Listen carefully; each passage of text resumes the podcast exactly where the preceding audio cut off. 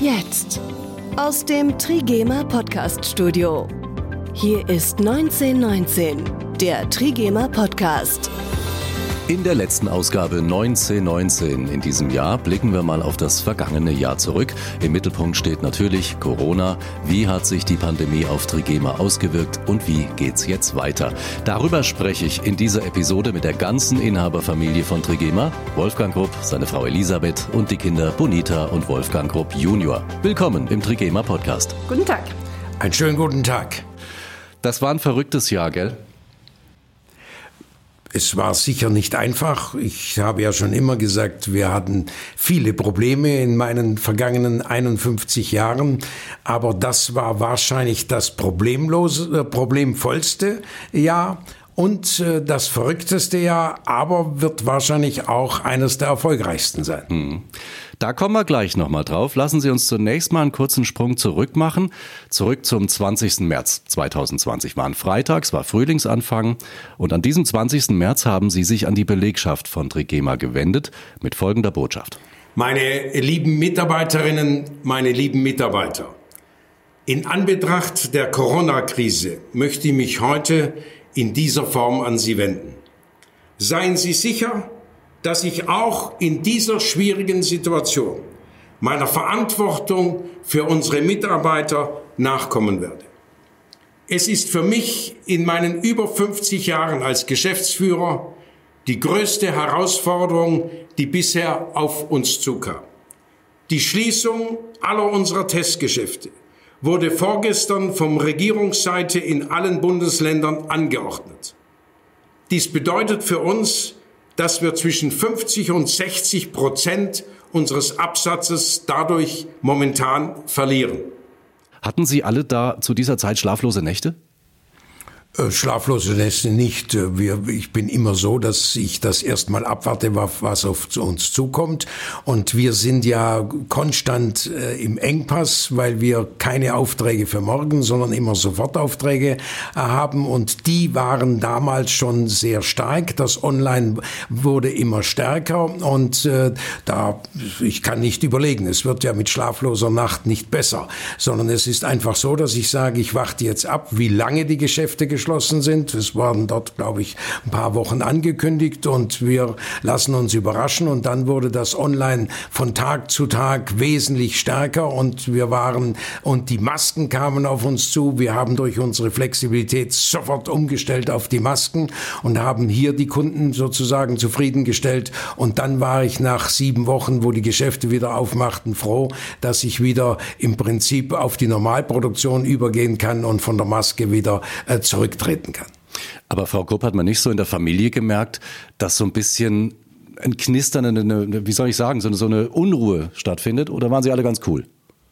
Äh, natürlich hat man das schon gemerkt und es war natürlich auch eine absolut neue Situation für uns alle, nämlich dass unsere stationären Geschäfte schließen müssen. Und das hat uns natürlich schon sehr beunruhigt, muss man gar nicht sagen. Aber man war am 20. März einfach damit beschäftigt, mit überhaupt den Begrifflichkeiten einer Pandemie fertig zu werden. Einfach zu sagen, wir müssen alle Masken tragen. Wir waren einfach rundrum beschäftigt. Jetzt, wo die Geschäfte wieder schließen mussten, ist es natürlich, wir wissen, was auf uns zukommt. Wir wissen, wie wir uns zu verhalten haben. Also all das, was am 20. März neu war und vielleicht dann auch die Angst etwas überlagert hat, das ist jetzt natürlich eher weg. Jetzt ist, sage ich, mehr die Ermüdung da. Jetzt ist mehr, wir wissen ja schon, was auf uns zukommt da. Und ich glaube, das ist, das war der Unterschied zum 20. März. Bonita Grupp, als die Testgeschäfte geschlossen haben, war Ihr Bereich ja der, der am besten jetzt funktionieren musste, der Online-Bereich, also unser eigener Shop und dann die, die Shops der Partner. Hat das alles reibungslos funktioniert? Also ich muss zugestehen, am Anfang, als es hieß, die Geschäfte schließen, ähm, viele andere Firmen äh, gehen in Kurzarbeit etc., wussten wir selber auch noch nicht, was kommt auf uns zu. Wir dachten auch, viele werden jetzt nicht mehr groß einkaufen, weil wenn man nur noch zu Hause ist und nicht mehr ins Büro muss oder zur Arbeit gehen muss oder in die Schule, wird man sich nicht groß neu eindecken mit früher Sommerkollektion. Das war ja erst kurz nach dem Wechsel unserer Kollektion.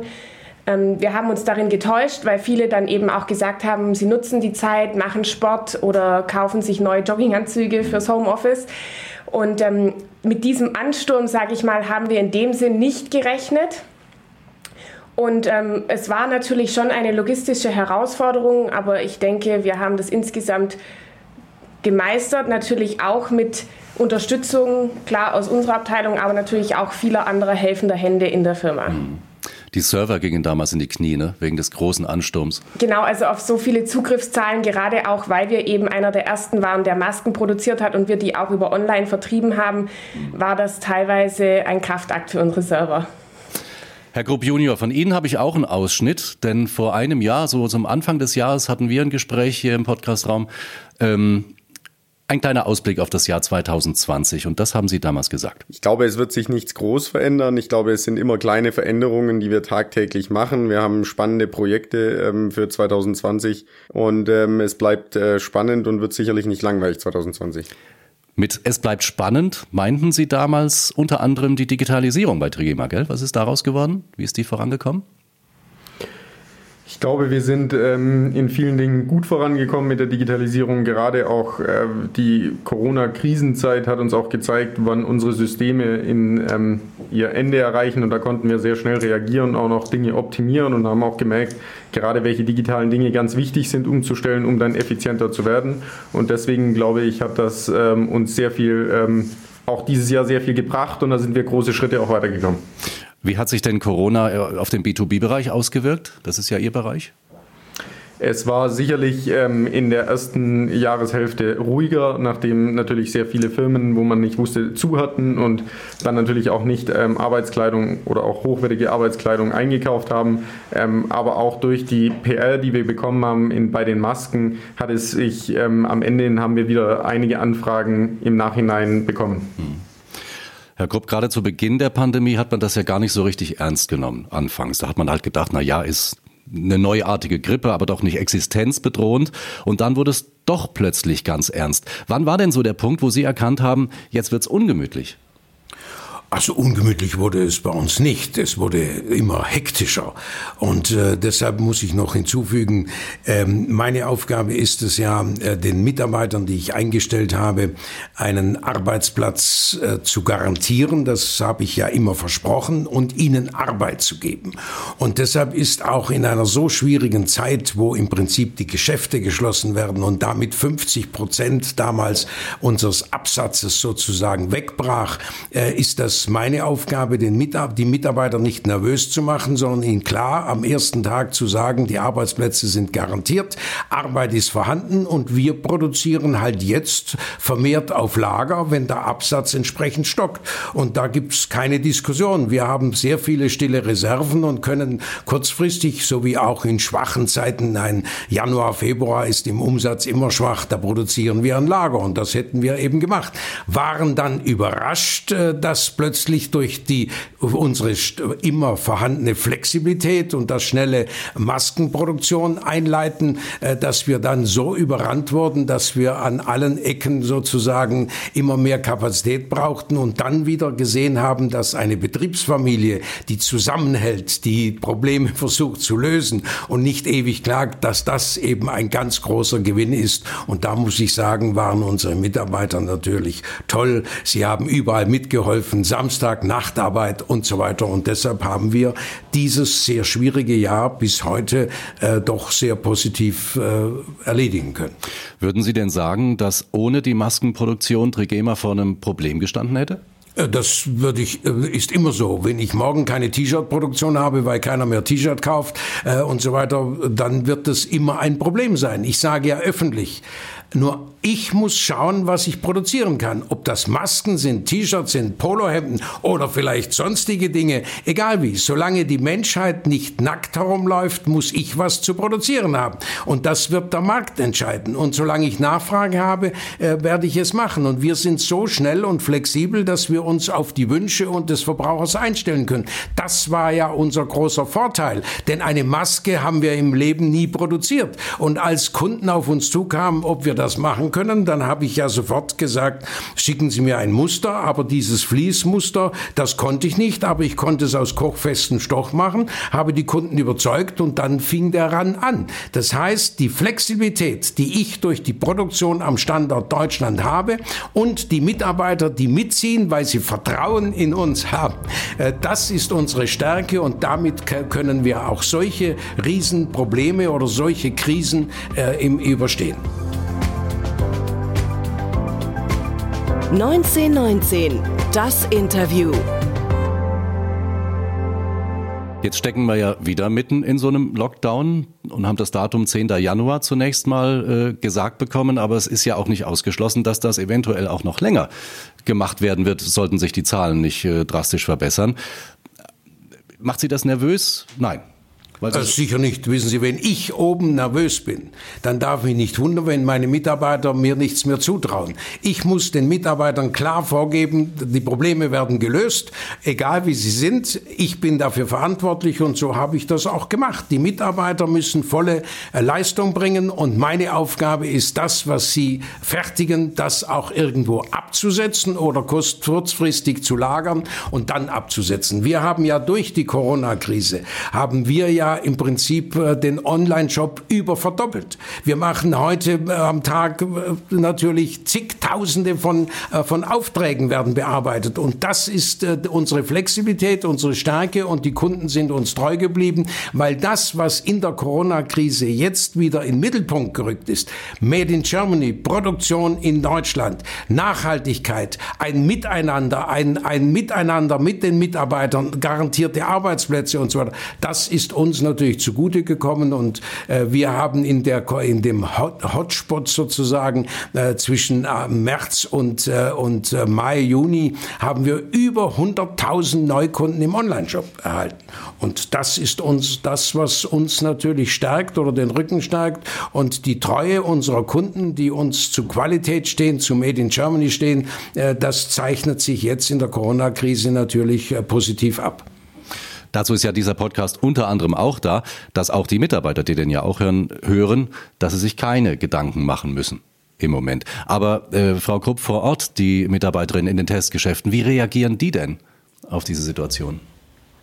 Also es hat sich ja schon in den letzten 14 Tagen abgezeichnet, dass es, wenn nicht vor Weihnachten, dann zumindest gleich nach Weihnachten eine Schließung äh, unserer Testgeschäfte gibt. Aber es war schon eine sehr bedrückte Stimmung. Also wir dürfen jetzt nicht sagen, dass die Verkäuferinnen gehen natürlich jetzt durch ein gute Monate, die wir gehabt haben, vom August, September, Oktober, gehen auch noch mit einem guten Plus an Überstunden in das neue Jahr rein. Aber natürlich machen sie sich auch Gedanken und ich glaube manchmal, und ich habe in den letzten Tagen sehr viel mit unseren Mitarbeiterinnen telefoniert, ähm, sie wollen arbeiten, sie wollen auch da sein für die Kunden. Viele haben auch gesagt, ich äh, bin alleine, ich habe mich freiwillig an Weihnachten für die Schicht eingeteilt. Und ähm, Sie wissen nicht ganz genau, nachdem auch immer wieder verschiedene Verordnungen rauskommen der verschiedenen Landesregierungen, wie man sich jetzt äh, zu Weihnachten zu verhalten hat oder nicht. Also ich glaube schon, dass die psychische Belastung für unsere Mitarbeiter in dem Fall jetzt größer ist, als sie im März war. Und das muss man schon sagen. Also ich habe nicht jetzt, also sie waren eigentlich alle traurig und haben sich nicht über zusätzliche Urlaubstage gefreut, sondern sehen eigentlich relativ bedrückt auch in das neue Jahr rein, weil wir alle wissen, dass es zu 90 Prozent Stand heute verlängert wird. Hm. Sie besuchen ja auch unterm Jahr regelmäßig diese Testgeschäfte. Das haben Sie dieses Jahr vermutlich weniger machen können, oder? Also ich habe mein Programm ganz normal durchgezogen und das war auch wichtig so, weil äh, sowohl mein Mann als auch ich die äh, Ansprechpartner für unsere Mitarbeiterinnen in den Testgeschäften sind. Und äh, ich habe mir das auch nicht nehmen lassen. Es hat sich etwas in die Länge gezogen, aber ich habe trotzdem zweimal meine Kollektionsumstellungen machen können. Herr Krupp Junior, Messen sind in diesem Jahr abgesagt worden. Sonst sind wir doch immer unterwegs. Äh, hat sich das ausgewirkt irgendwie aufs Geschäft?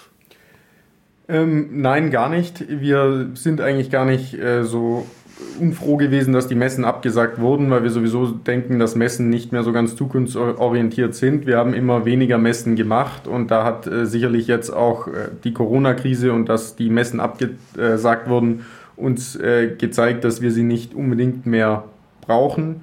Und ähm, deswegen war es eigentlich äh, gar nicht so wild, dass die nicht stattgefunden haben und somit konnten wir auch für die äh, nächsten Jahre damit, sage ich mal, planen, dass wir sagen, wir nutzen eher andere Maßnahmen anstatt von Messen. Es sind viele Entscheidungen einfach zu treffen in so einem Unternehmen. Das machen aber nicht nur Sie ganz alleine, gell? Das macht schon auch die ganze Familie, die da so ein bisschen mithilft. Mit Ideen. Also, das ist ganz klar. Mein Mann äh, ist Geschäftsführer der Firma Trigema, aber wir arbeiten alle ihm zu. Wir bringen die Ideen, aber alle unsere Mitarbeiter bringen Ideen. Und ich glaube, das wäre verkehrt. Wir würden die Ideen nicht auffangen von unseren Mitarbeitern. Vielleicht sind wir dann, dann noch ein Kommunikationsmedium, die das meinem Mann dann näher bringen können. Ähm, aber wir arbeiten, und da, das hat sich gerade in der Corona-Krise natürlich gezeigt, wie wichtig auch äh, unsere Kinder in der Nachfolge dann waren, weil unsere Tochter, die also dann E-Commerce ähm, und den Online-Shop äh, mit ihrer Abteilung betreut hat und genauso mein Sohn oder unser Sohn, der dann, sage ich, ganz verstärkt eben diese ganzen großen Anfragen der Maskenproduktion äh, geregelt hat, immer in Absprache natürlich mit meinem Mann. Ähm, das hat wirklich gezeigt, wie wichtig es ist, dass es auch eine Familie gibt, die hinter einem solchen Unternehmen steht. Mhm. Vielleicht darf ich da noch hinzufügen, es, Entscheidungen wird von mir erwartet, dass ich sie fälle, weil ich nun mal der Inhaber oder alleinige Geschäftsführer bin. Aber es gibt keine Entscheidung, äh, die nicht untermauert ist oder wo ich nicht meine Familie oder aber meine Mitarbeiter, die da in, für zuständig sind in den einzelnen Bereichen, vorher gründlich gefragt habe nach ihrer Meinung. Und ich bin nicht so gescheit, wie man das meint, äh, dass ich alles entscheiden kann. Das entscheiden im Prinzip die Mitarbeiter, die mir die, die Antworten geben, was ich sie frage, damit ich am Schluss aus diesen verschiedenen Antworten die Entscheidung dann treffen kann. Aber ohne die Mitarbeiter, ohne die, meine Familie, was da die Meinung ist, gibt es keine Entscheidung, die ich treffe. Ich brauche die Basis, damit ich eine richtige Entscheidung fällen kann. Irgendwo habe ich mal in einem Interview gehört, von ihrer Frau, die sagte, mein Mann trifft hier Entscheidungen, aber ich sage ihm, was er entscheiden soll. Aber das ist, irgendwann finde ich das mal noch, dann spiele ich es ihm vor. Das würde, mich, würde ich wie, mir wie aber gar es, nicht, würde wie hat ich es mir geheißen? Nicht, wie hat es, aber meine Frau? Im, äh, Im Unternehmen trifft mein Mann die Entscheidungen, aber ich sage ihm, was er entscheiden soll. Das, das, das, kann sogar ich gesagt haben. Ich sage jetzt mal, ich habe 46 Jahre äh, mein Leben bestimmt. So lange war ich Junggeselle. Dann habe ich erkannt, dass eine Ehe dann funktioniert, wenn man die Entscheidungskraft an seine Ehepartnerin abgibt und zu allem Ja sagt, dann ist es ein Frieden in der Familie.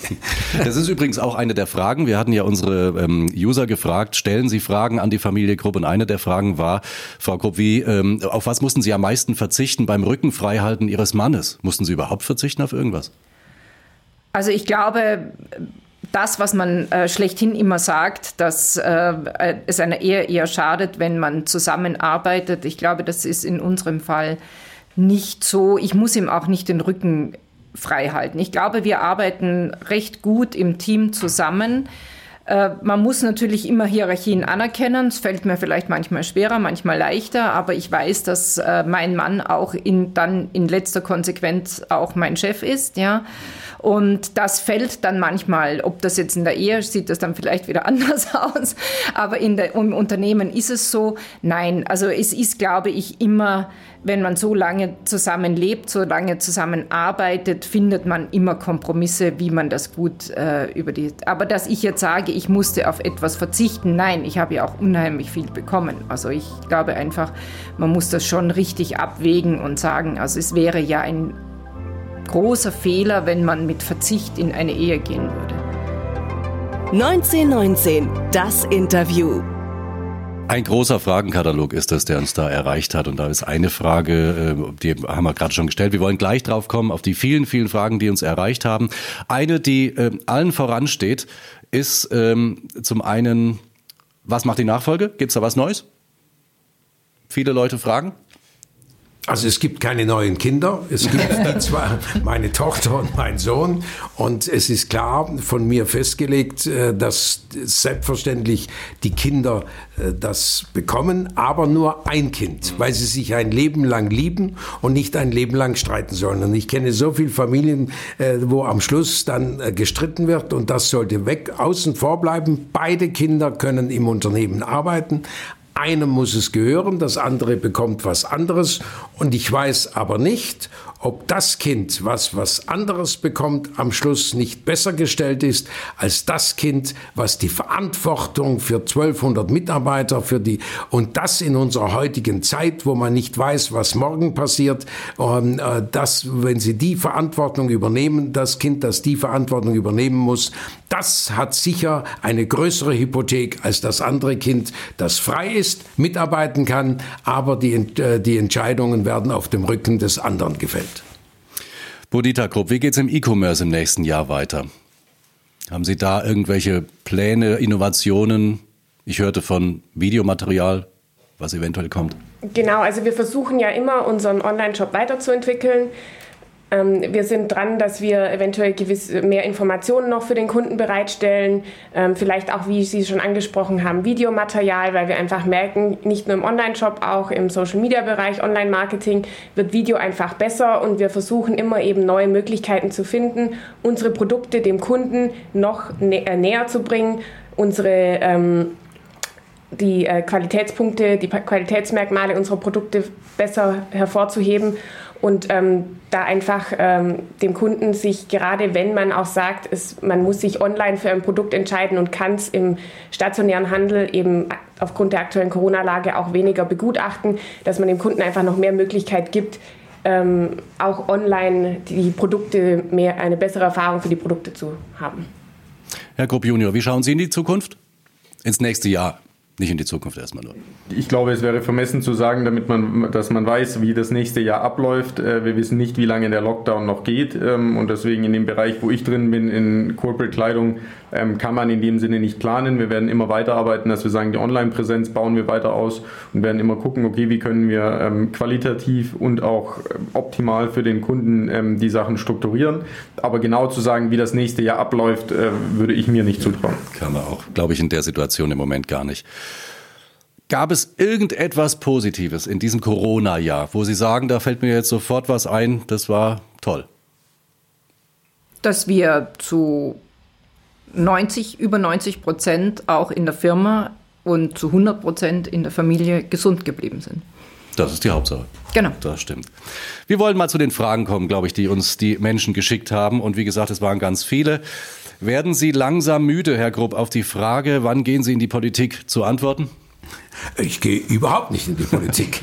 Das hätte ich vor 30 Jahren nicht gemacht und auch heute nicht, weil das könnte ich, kann über eine Frage oder über eine Entscheidung, die klar und deutlich ausfallen muss, nicht sinnlos herumdiskutieren und sinnlose Einwände haben. Dann wären, hätten wir auch jetzt in der Corona-Krise sozusagen nicht positiv wären wir aus dieser Krise rausgekommen. Wenn ich ewig gebraucht hätte, dann hätte ich ewig gebraucht, um eine Maske am Schluss zu, zu produzieren. Und bei uns ist positiv, dass die Entscheidungen sofort und schnell gefällt werden. Und wenn eine Entscheidung äh, schnell gefällt ist und ich erkenne, dass sie nicht ganz richtig war, weil ich neue Erkenntnisse habe am nächsten Tag, dann korrigiere ich die Entscheidung. Und das ist ganz wichtig und so haben wir bisher alle Krisen gemeistert. Und in der Politik könnte ich das nicht, wenn ich jetzt auch sehe, wie in der Corona-Zeit überall kritisiert wird, die, die Kritik machen, die sollen es doch endlich mal äh, besser machen. Und ich sage mal, Deutschland steht ja so ganz schlecht nicht da oder stand in der Vergangenheit ja mit an der Spitze positiv, ja, äh, positiv an der Spitze. Und äh, jetzt ist es ein bisschen problemvoll. Und ich habe ein großes Vertrauen auf die, die entscheiden müssen, äh, weil die haben es nicht einfach. Die wissen ja auch nicht, wie es sich auswirkt, was wie es kommt und wie sich vor allem die einzelnen Leute verhalten. Denn ganz wichtig ist, dass die Verantwortung des Einzelnen ist gerade in der Corona-Krise ganz stark gefragt und da gibt's eben manchmal Probleme, dass die Verantwortung eben nicht da ist und dafür kann dann die Politik auch nichts. So ähnlich wie wenn ich sage, meine Mitarbeiter werden verantwortungslos handeln, dann wäre manche Entscheidung, die richtig gefällt worden ist, vielleicht nicht positiv und deshalb muss man, muss man wissen, wir brauchen einen Zusammenhalt und jetzt müssen sich alle Bürger eben positiv äh, verhalten und mit, miteinander arbeiten und dann hat es auch eine Regierung leichter. Aber ich werde nie in die Politik gehen, weil das wäre ein Problem für mich. Dann hätte ich sicher auch viele Gegner.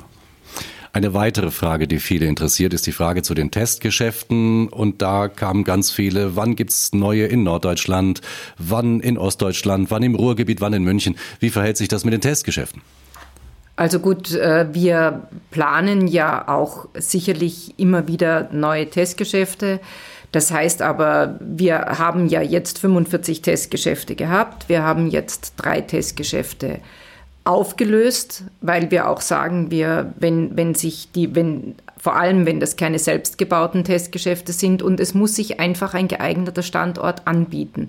Ich glaube, wir sind bis auf einige Bundesländer relativ gut repräsentiert mit unseren Testgeschäften. Wir machen mehr Umsatz im Online und ich glaube, da muss man immer ausgewogen reagieren. Wenn sich ein guter Standort anbietet, dann werden wir den Standort nicht ablehnen. Aber momentan gibt es eben auch touristisch gesehen nicht mehr die äh, zentralen Punkte, an denen wir nicht sowieso schon sind. Warum kann ich Trigema nicht in Einzelhandelsgeschäften finden, fragt Maike.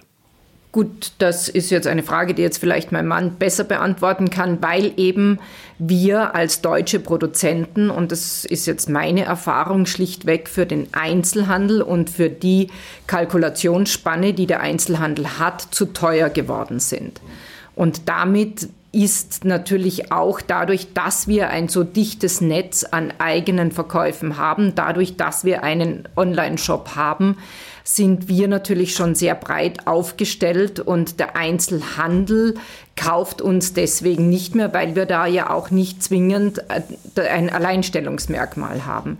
Aber ich glaube, zum Schluss endlich ist es einfach so, dass äh, ein T-Shirt, das in Deutschland produziert wird, nicht zum gleichen Preis produziert werden kann wie in Fernost und damit äh, natürlich auch der Händler nicht eine so hohe Kalkulationsspanne ansetzen kann und wir dann schlichtweg zu teuer werden. Aber das ist eine Frage, die vielleicht mein Mann auch noch gut beantworten kann. Also der Einzelhandel ist klar, der war unser Kunde vor 30, 40 Jahren, als wir die Kaufhauskönige, Versandhauskönige, Einzelhandelsverbände alle beliefert haben. Äh, und damals waren die Kaufhaus- und Versandhauskönige die Billigmacher und der Einzelhandel hat schon ein bisschen, ähm, ein bisschen böse geschaut, wenn man die Kaufhauskönige zu stark beliefert hat. Und dann haben die versagt, die Kaufhaus- und Versandhauskönige, und ich habe den Preisdruck, den die machten, nicht nachgegeben und äh, habe dann die SB-Leute beliefert. Und das war dem Einzelhandel natürlich undiskutabel, dass wir einem SB das Gleiche liefern wie dem Einzelhandel und der SB es billiger verkauft. Und deshalb war ich immer ähm, sozusagen ein rotes Tuch für den Einzelhandel seit dieser Zeit.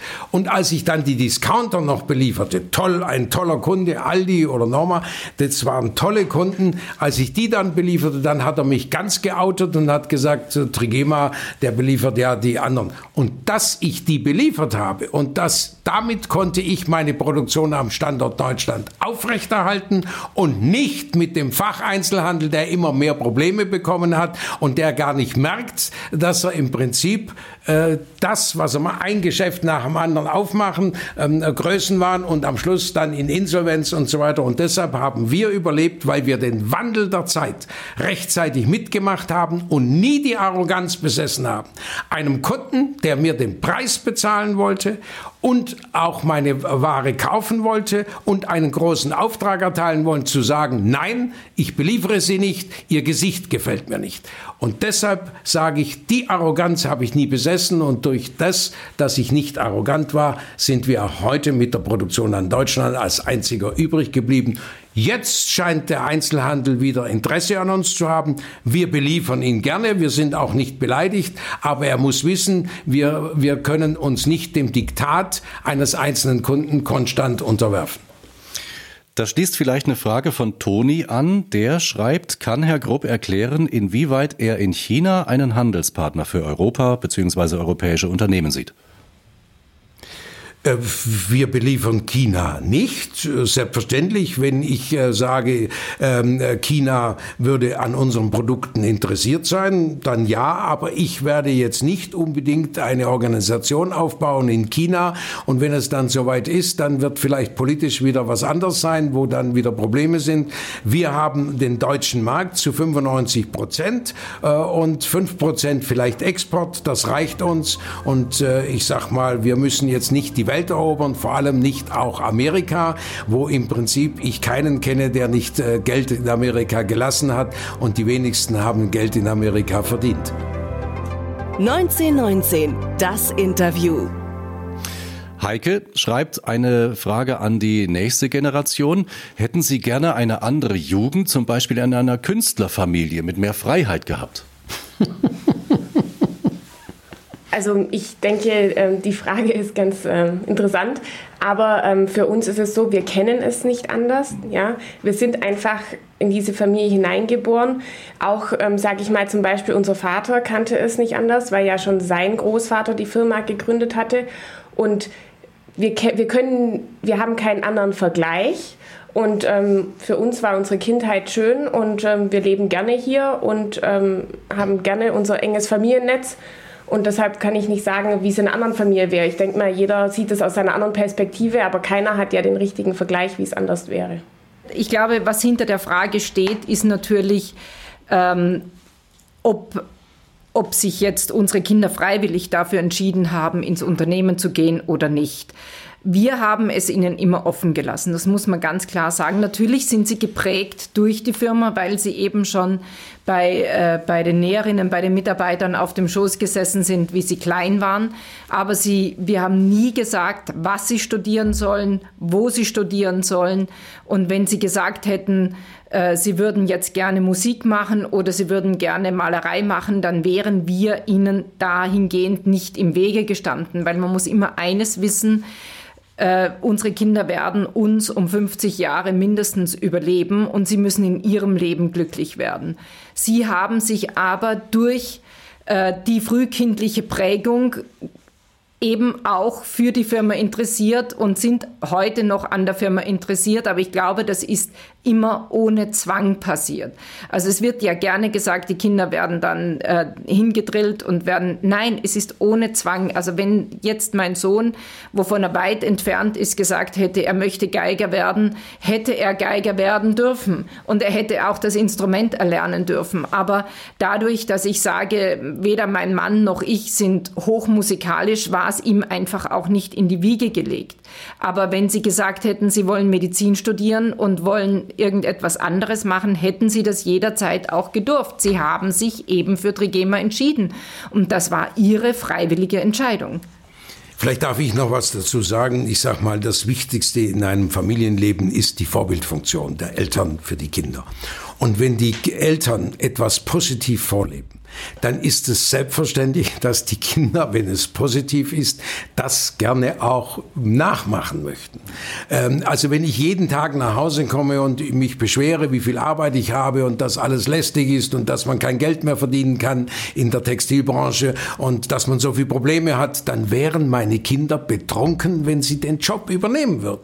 Wenn ich aber nach Hause komme und erzähle, wie toll es ist und äh, dass wir uns freuen und wie viele Aufträge wir haben und dass es vorwärts vorwärts geht und positiv, dann wollen die Kinder selbstverständlich das auch fortsetzen. Es ist immer eine Frage des Vorlebens und das ist in unserer Familie immer mit viel Liebe erfolgt, mit gemeinsam. Wir waren immer eine Einheit. Wir, die Familie stand ganz groß im Mittelpunkt und deshalb gibt es nicht die Diskussion, dass man sagt, unsere Familie wollten wir lieber nicht, wir wollten lieber in eine andere Familie dann hätten meine Frau und ich als Vorbild, als Eltern versagt. Es sind die einfachen Fragen, die die Menschen bewegen. Sie sind ja. ideal sehr präsent, natürlich, klar, und dann machen sich die Leute Gedanken. Zum Beispiel werden ihre Anzüge bei Trigema gemacht oder wo kriegen sie die her? Trigima ist Strick- und Wirkwaarenhersteller und kein Webwarenstoffhersteller. Ähm, meine Anzüge, das war immer ein Febel von mir. Ich habe eine gewisse Disziplin und ich ziehe keinen Anzug an für mich, sondern immer für mein Gegenüber weil ich dem gegenüber den Respekt entgegenbringe, den Anstand entgegenbringe, dass ich sage, für ihn habe ich mich entsprechend auch entsprechend angezogen. Und das machen ja alle. Ich sag mal, man überlegt, wo ist man eingeladen und je, je höher man im Schrank nach oben greift, desto wertvoller ist dort, wo man hingeht. Und deshalb sage ich, wenn heute das Legere ist, dann ist das kein Respekt mehr, den man seinem Gegenüber entgegenbringt. Ich gebe meinen Mitarbeitern immer noch den Respekt entgegen, dass ich sage, ich ziehe mich nicht für mich, sondern für mein Gegenüber an. Und deshalb, wenn Sie fragen, wo die Anzüge herkommen, ich bin halt da ein bisschen anders. Ich habe gerne etwas Spezielles und habe sie von einem Maßschneider. Früher, als ich in Köln studierte, hat sie Leo Hanf in Köln gemacht.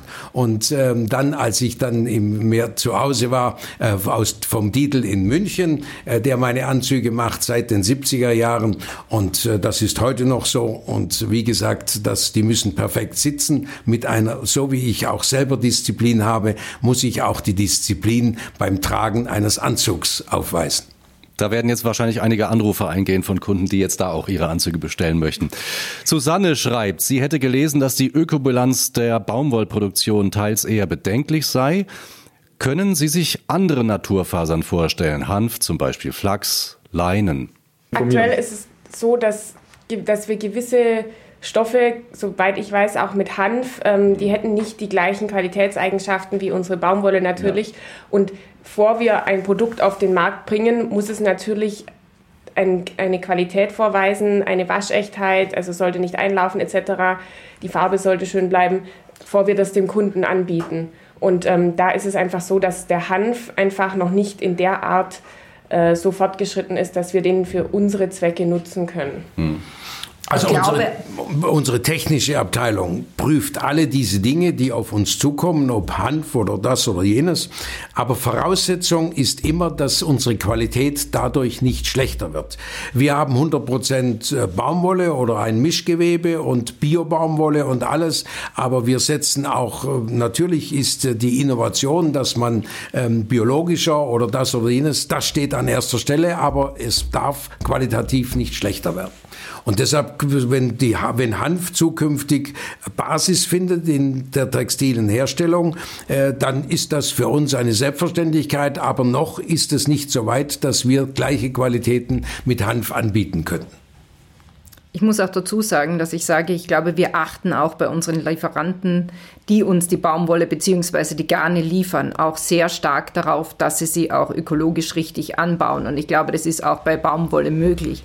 Daher müsste jeder Produzent natürlich auch, und dafür gibt es ja dann in Zukunft auch ein Lieferantengesetz, die das offenlegen müssen, äh, eben auch nachweisen, dass zum Beispiel ja auch unsere Biobaumwolle, die aus der Türkei kommt, eben nur mit Tröpfchenbewässerung äh, gemacht wird, aber auch Hanf muss bewässert werden. Daher sage ich immer wieder, ich glaube, man muss darauf achten, dass man eine qualitativ gute Baumwolle bekommt, die auch nachhaltig angebaut wird. Und ich glaube, da gibt es natürlich dann auch Preisunterschiede. Und wir sagen, da darf es nicht über den Preis gehen, da muss es darum gehen, dass auch unsere Umwelt größtmöglich geschont wird. Aber unterm Strich kann man sagen, es bleibt dabei, Trigema bleibt nachhaltig und wird auch immer mehr nachhaltig werden? Das ist die Basis von unserer Geschichte. Wir müssen nachhaltiger werden. Wir müssen den Klimawandel und alles entsprechend unterstützen und auch die äh, Voraussetzungen, die man heute fordert, denn das ist unser Vorteil. Das gegen, Im Preis haben wir ja nicht den Vorteil, sondern wir haben den Vorteil in der Qualität oder in der Nachhaltigkeit. Und äh, das wird auch in der Zukunft so bleiben. Herr Grupp Junior, Roy schreibt uns, kann man bei Trigema eigentlich auch T-Shirts mit eigenen Motiven bedrucken lassen, auch in kleinerer Stückzahl? Selbstverständlich, bei uns kann man von einem Stück bis äh, größeren Stückzahlen alles produzieren lassen mit eigenem Logo. Ähm, das muss man einfach bei uns äh, auf verkauf.trigema-business.de anfragen und wir haben verschiedenste Möglichkeiten von Stickerei, Siebdruck, äh, Digitaldruck, Flock, alles so umzusetzen, wie der Kunde es wünscht. Hendrik schreibt uns, wo sehen Sie Trigema in 20 Jahren? Werden die Voraussetzungen für Ihren Standort Made in Germany in Zukunft eher besser oder eher schlechter? Äh, ich bin kein Hellseher. Ich habe immer die Probleme, die heute auf mich zukamen, heute gelöst. Aber ich habe nie versucht, Probleme, die in zehn Jahren eventuell auf uns zukommen, heute zu lösen und dabei zu vergessen, dass ich die heutigen Probleme löse. Zukunft gibt es keine Diskussion. Wer täglich seine kleinen Probleme löst, hat kein großes. Und deshalb muss ich nicht die Zukunft lösen, sondern die Gegenwart. Vielleicht liegt da auch äh, die Antwort auf die Frage von Wanda drin. Wie schaffen Sie es als Familie, Job und Privatleben voneinander zu trennen, wo es ja auch mal die großen und die kleinen Problemchen vielleicht gibt, weil man ist ja prinzipiell nonstop zusammen. Frage geht im Prinzip an alle. Die brauchen sie nicht trennen. Die, die, die können sie nicht trennen. Äh, Privat und Geschäft ist bei uns immer zusammen. Und äh, einmal ist Privat, hat etwas mehr Vorrecht, weil das ein, wichtiger Punkt ist. Und, und sonst hat eben das Geschäft äh, gewisse Vorrechte. Und am Wochenende sicherlich ist Privat etwas größer. Aber trennen können wir das nicht und wollen das auch nicht trennen. Weil das Geschäft gehört auch zu unserem Privatleben und das Privatleben gehört auch zum Geschäft irgendwo, weil alles verbunden ist. Wir leben ja auch zusammen. Wir sind ja äh, praktisch äh, in einer in der gleichen Straße. Auf der einen Seite privat, auf der anderen Seite das Geschäft. Aber liegt es dann nicht dann nahe, dass man dann irgendwann mal sagt oder an diese Situation kommt, wo man sagt, ich will bitte an diesem Wochenende das Wort Regema nicht mehr hören, ich will was anderes machen? Äh, das könnte mal sein, dass ich sage, jetzt reicht's mir, weil ich habe so viele Probleme lösen müssen. Aber genauso umgekehrt kann es sein, wenn wir Betriebsferien haben, dass ich sage, jetzt wird's Zeit, dass ich wieder mal ins Geschäft komme. Alles äh, gibt's bei beiden Seiten, aber dass man sagt, äh, äh, man muss es trennen, ich will das nicht mehr, gibt's nicht. Ich brauche das Geschäft und brauche das Privatleben und das geht meiner Familie mit Sicherheit auch so. 1919, das Interview. Laurent oder Laurent schreibt, er würde gerne ein Retro-Trikot mit der Trigema-Schwinge auf der Brust kaufen. Gibt's aber nicht mehr. Haben Sie sowas noch im Lager oder kann man das mal neu produzieren?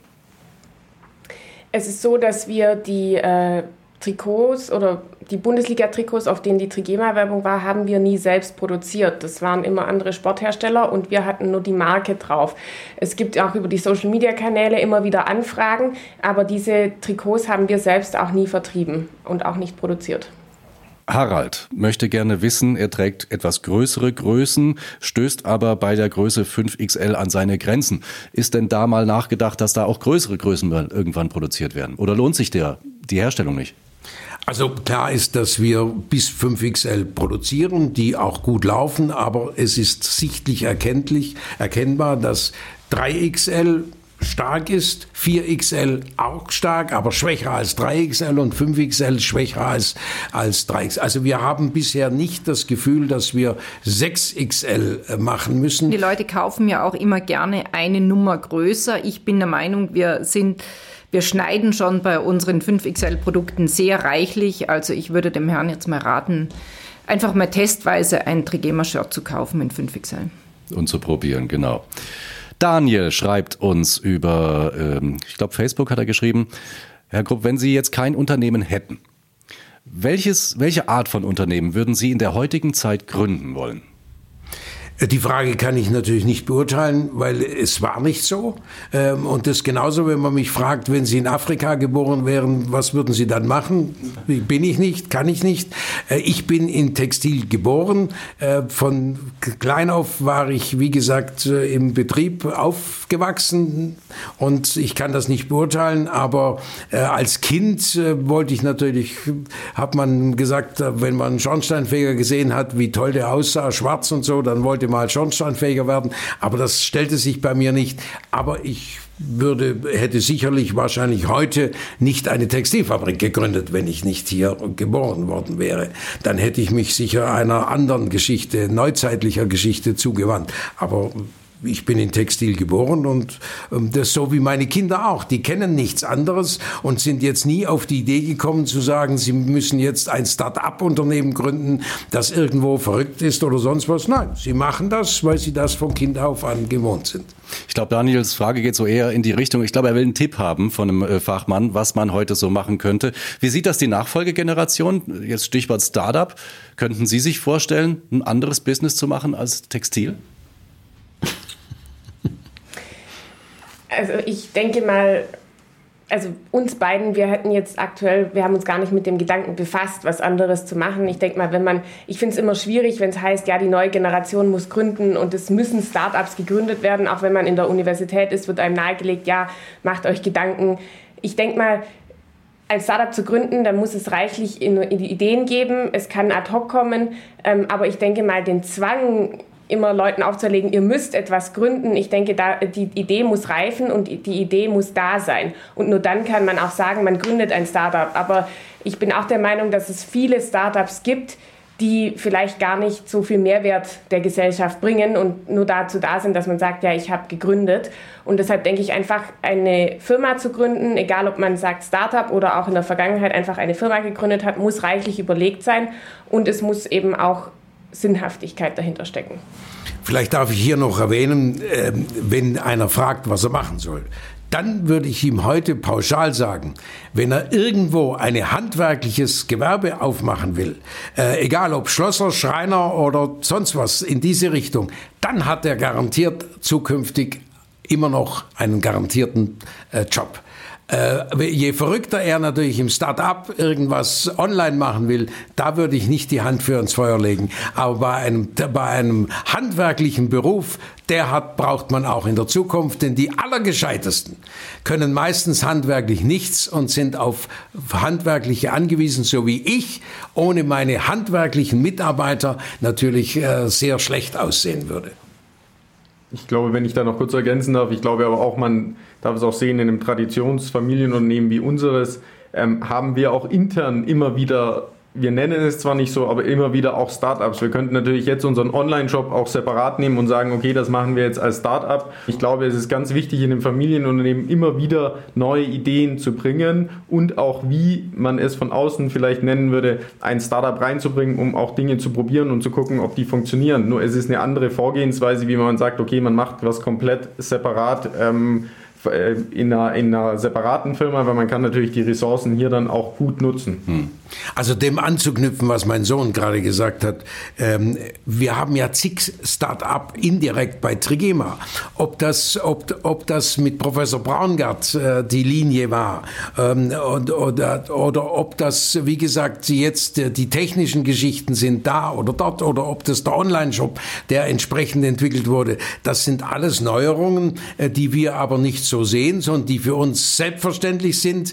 Wir, wir auch mein Großvater hat irgendwelche Neuerungen jedes Mal gemacht und hat sich aber dann nicht groß herausgestellt, was er jetzt alles Start-up oder was weiß ich, das sind heute so Begriffe. Es ist normal, dass man den Wandel der Zeit mitmacht und was gestern gut war, kann nur heute gut sein, wenn es entsprechend angepasst und verbessert und weiter ist. So ist es auch mit Qualitäten, die müssen konstant äh, verbessert werden und angepasst werden. Wie verbringen Sie Weihnachten? Arbeitsreich oder eher entspannt? Also es wird sicherlich dieses Jahr ein ruhiges Weihnachten sein. Bei uns ist es aber immer ein ruhiges Weihnachten, weil wir das immer in der Familie feiern. Äh, meine Eltern aus Österreich werden kommen, sofern sie kommen dürfen. Wir werden es auf jeden Fall versuchen. Und wir verbringen unsere äh, Weihnachtsfeiertage immer im Allgäu und äh, werden das auch genauso, wie wir das in den letzten 30 Jahren auch gemacht haben, dieses Jahr auch machen. Weil Weihnachten für uns nie eine hektische Zeit ist, sondern immer eine Zeit, wo wir uns dann eben auch dorthin zurückziehen. Dann wünsche ich Ihnen allen ein schönes Fest, ein ruhiges Fest, einen guten Rutsch ins neue Jahr und uns allen viel Erfolg im nächsten Jahr. Vielen Dank, das dürfen wir zurückgeben. Alles Gute, vor allem besinnliche und geruhsame und vor allem gesunde Weihnachtsfeiertage wünschen wir Ihnen und dann ein gesundes neues Jahr. Das gilt natürlich auch für Sie. Haben Sie trotz der ungewöhnlichen Situation ein möglichst entspanntes, friedliches und schönes Weihnachtsfest. Kommen Sie gut ins neue Jahr und bleiben Sie gesund. Wir hören uns im nächsten Jahr wieder. Das war 1919, der Trigema Podcast. Alle Episoden auch auf trigema.de.